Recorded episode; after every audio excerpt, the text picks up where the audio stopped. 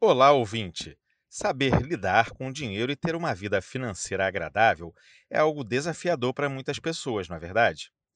Um dos problemas é a falta de ensino da educação financeira nas escolas, ou seja, a escola não ensina como ganhar, gastar, poupar ou investir o seu dinheiro. Este desafio muitas vezes leva a criança a se tornar um adulto com um completo descontrole da sua vida financeira, seja pessoal ou empresarial, uma vez que normalmente o comportamento pessoal se repete na vida empresarial. Para evitar esse descontrole financeiro, é super importante ter sempre hábitos saudáveis e é exatamente sobre isso que iremos conversar nesse podcast. Quem gosta de se sentir à deriva, sem rumo e sem direção? Imagino que ninguém. Principalmente quando o assunto é finanças. Quem consegue direcionar e controlar a sua própria situação financeira se sente seguro e tranquilo. Tem assim mais conforto e corre menos riscos de ficar endividado. O controle das finanças, sejam elas pessoais ou empresariais, é um dos aspectos mais importantes para o desenvolvimento de um negócio.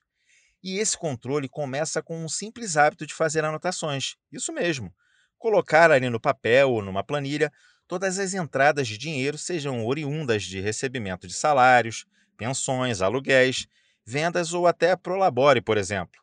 E esse hábito também vale para anotar as saídas de dinheiro. Uma dica: guarde todas as notas fiscais e crie recibos em caso de gastos que não se receba a nota fiscal. Uma vez feitas as anotações, chegou a hora de analisar as saídas, ou seja, descobrir quanto e com quem seu dinheiro está sendo gasto.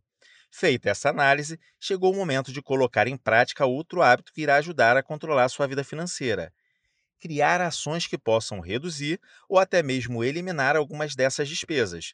Vale a pena economizar com gastos como plano de internet, luz, água, material de limpeza e escritório, e não esqueça de verificar os gastos extras com alimentação, assinaturas, combustível e etc. Tenha cuidado com o excesso de compras parceladas no cartão de crédito ou na utilização do limite do cheque especial todo mês. Lembre-se, ambos têm os juros mais altos do mercado. A ideia de redução de gastos é fazer com que haja uma sobra no orçamento para a construção de um fundo de reserva. Esse fundo poderá cobrir gastos futuros com imprevistos, como o conserto de um veículo, de uma máquina no seu negócio ou outro tipo de urgência que no dia a dia possa surgir. Outro excelente hábito financeiro e comum às pessoas que lidam com dinheiro de maneira saudável é criar meta de curto, médio e longo prazo. Na prática, ter uma meta financeira estimula o seu planejamento e a disciplina necessária para alcançá-la.